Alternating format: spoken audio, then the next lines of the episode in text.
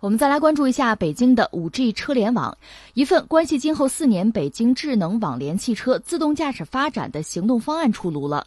北京市经信局最近呢对外发布了《北京市智能网联汽车创新发展行动方案（二零一九到二零二二年）》。行动方案提出，将会积极推动北京成为五 G 车联网重点示范应用城市。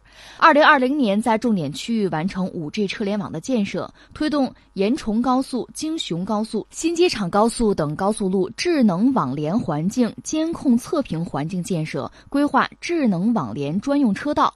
实际上呢，今后四年的行动将会主要围绕着车、路、云、网、图五大关键要素。车的方面，这四年将会强化自动驾驶技术的能力，推进汽车大脑生态建设，建设新型整车制造体系，加快量产 L 三、L 四级别的新车。吸引全球优势产业和技术资源在北京布局，形成智能网联汽车核心部件规模化的制造能力。按照计划，北京市智能网联道路里程将会达到两千公里。与这些道路相匹配的是辅建全覆盖的视频监测点位，实现信号灯配时优化、车速引导、拥堵提醒等效率类的应用，开展路侧停车引导与计费低速作业车辆自动驾驶引导。等综合协调示范应用，这个消息让人确实是眼前一亮哈！前两天我们节目你还你还问过，你说这个将来发财哪几个方向？我就觉得确实涉及到这个高新技术这块儿它本身也是我们作为基础设施建设。以前我们讲什么铁公鸡是吧？那是传统的，钢筋水泥的。那现在可能真的涉及到很多这个智能城市的、五 G 的这些都算到基础设施里边来了，所以这儿可能有巨大的商机。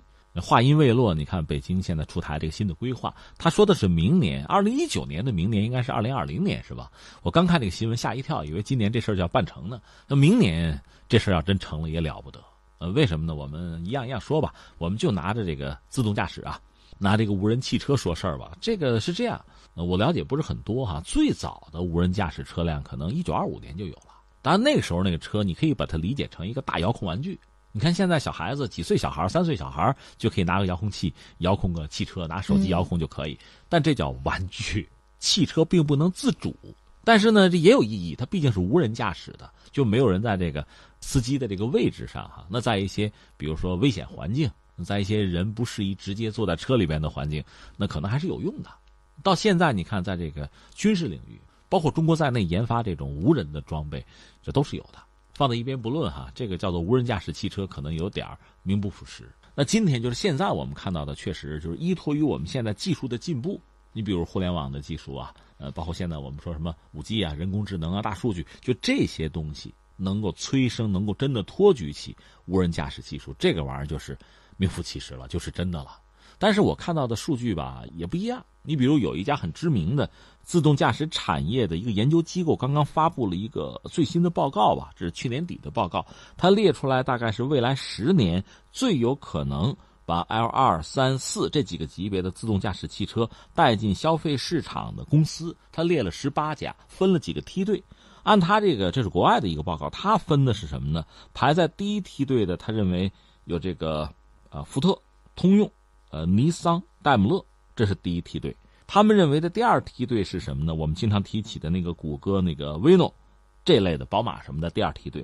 那第三梯队包括像百度、Uber 等等，这是在第三梯队。他们是这么分的。那这个有没有道理呢？不知道，这是他们的一个分法。但是我们也知道，还有说法讲，现在谁做的最好呢？谷歌也有这个说法，就是那个威某。它的技术发展程度代表了目前自动驾驶技术最高的成就，也有这个说法。而且他们确实已经推出了这个商业无人驾驶出租车服务，就是那个 Waymo One。查了一下，这东西确实已经存在，开始运营了。这是我们知道这个状况。另外，在全球范围内，确实也有一些城市吧，呃，包括我们国内啊，深圳什么的，在做这个事情，就是无人驾驶汽车上路这个问题，大家觉得已经到这个阶段了。那我们国内在这方面做的最早最好的。是不是还应该是百度啊？呃，这是一个说法啊，准不准确的大家参考吧。也有人讲，现在呃，美国在自动驾驶技术这个领域应该说是最为先进，而且它先后有像加利福尼亚、像亚利桑那，还有这个德克萨斯，另外俄亥俄这四个州已经允许开展自动驾驶的测试，这样导致就很多，就全球很多的厂商就把自己的无人驾驶的车搬过去就测试了，包括那个呃 Uber，Uber 已经出事了，已经撞死人了，是吧？就是在那做测试。这是目前我们看到一个就是百舸争流的局面吧。刚才我们讲了那个有一个 L 二、L 三、L 四几个标准是不一样的，它对应的确实也是就在无人驾驶技术开发上不同的厂家、不同的企业吧，侧重点是不一样的。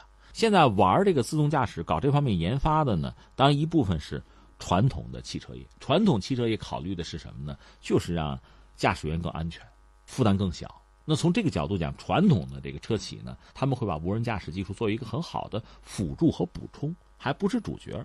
这个水平一般被认为是 L 二、L 三那个阶段。那到 L 四就不一样了，应该说就比较自主了。呃，这个自主其实，你像大家知道我对这个航空比较感兴趣，比如美国当年搞的那个 X 四七 B，那是一种无人驾驶飞机，在航空母舰上可以完成自主的起飞和降落，已经做到，但是他们现在把这个项目给放弃了啊，可能就离真正的使用还远，放在一边不论。总之，这个技术本身呢是有，呃，一个是需要成熟，就积累大量的数据啊实践，再一个可能成本过高，这就没有办法普及。但是这个技术应该说进步还是。很快的，我们理解呢。你如果真正的一个自动驾驶技术，应该是达到一个什么水平啊？就是作为自动驾驶汽车，它能够实时的获取这个道路上，就是说这个城市上，几乎是你从监控就能够调出来的所有的红绿灯的信息、道路的交通的信息、拥堵的信息都应该有。这可能就是车和城市很好的融合在一起，实现信息的交互。我理解这可能是最理想的状态。如果不是这样的，比较简单的办法是什么呢？就是你这辆车本身有摄像头、有雷达吧，进行自动的探测哈。同时，路边的行人啊、障碍物的这个监测反馈，你有，也无外乎就是这个东西。那具体的细节就很多了。你比如说，真要发生碰撞的话，撞人还是撞物？作为自动驾驶汽车，你得告诉他怎么选择。这涉及到很复杂的东西了。实际上，你看，如果让一辆车没有人驾驶在路上跑，这个我倒觉得不难。难在什么呢？一个是现行的道路交通的规则，一个是现行的整个路面也好，甚至整个城市也好，整个交通的实时的这个状况和你这辆车怎么来匹配、来吻合，这是很关键的。所以我觉得这里面也是分着不同的层次。比较简单的层次呢，无人驾驶汽车，你别想那么多，你就盯着周边就行了。这就像什么呀？鸟群，大家知道鸟的智商是很低的，对吧？但是一个庞大的鸟群在飞的时候，你会注意它不断的在变换队形，它鸟和鸟之间也不撞，而且一大群鸟飞的时候还能节省体力。它怎么做到的？据说很简单，因为鸟的智商有限嘛。这一只鸟只需要盯着自己，就是前边啊，左边右边两只鸟的位置就够了，别的你甭管，跟着走就行，不撞他们俩就没事那自动驾驶汽车，我觉得也有这个智商高低之分啊。如果智商低的话，那就是别撞上呗，啊！如果真发生意外，那就是理性选择嘛，就是这个，无外乎是这个东西。但是这个显然是不够的。随着技术的进步和人们要求的这个提升，那你要考虑的应该是更多。就在整个城市作为一个大的交通系统，你这辆车作为一个里边的一个成员吧，怎么选择路径，安全？而且迅捷的来实现自己的这个就运输的这个任务，这是很关键的。而这个不单是这个车怎么做，而且是整个城市的管理系统和车怎么进行信息的交互，就包括红绿灯，就包括哪儿堵不堵，包括监控的画面，你得让我知道，你得开放数据，这可就是政府的事儿了。所以你刚才讲到明年，现在二零一九年，明年是二零二零年，北京如果真的在这方面有大的突破的话，我理解呢，不单是车要突破。而是你城市的管理、交通信息这个共享这个领域，可能也需要有大的突破才行。另外，就是行人一定要注意交通安全了。如果说真的有无人驾驶的汽车上路的话，可能一些人，比如说不遵守交通规则，突然出现了，这个车如果能锁定两个目标，突然出现第三个目标怎么办呢？撞谁？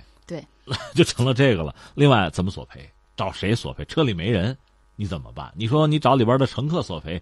人家是一个坐车的，对吧？这个很多很多问题就会会出现。我真的是很赞同你刚才的那个说法，我们必须要未雨绸缪，形成一套非常好的习惯。我们就说省会石家庄，现在大家在倡导就是开车的要礼让行人嘛。我也听到很多开车的师傅的抱怨，就很多人啊，比如在路边这个斑马线这儿说过不过，过而不过，似过非过，你让我怎么办？而我一刹车，后边车可能要撞我。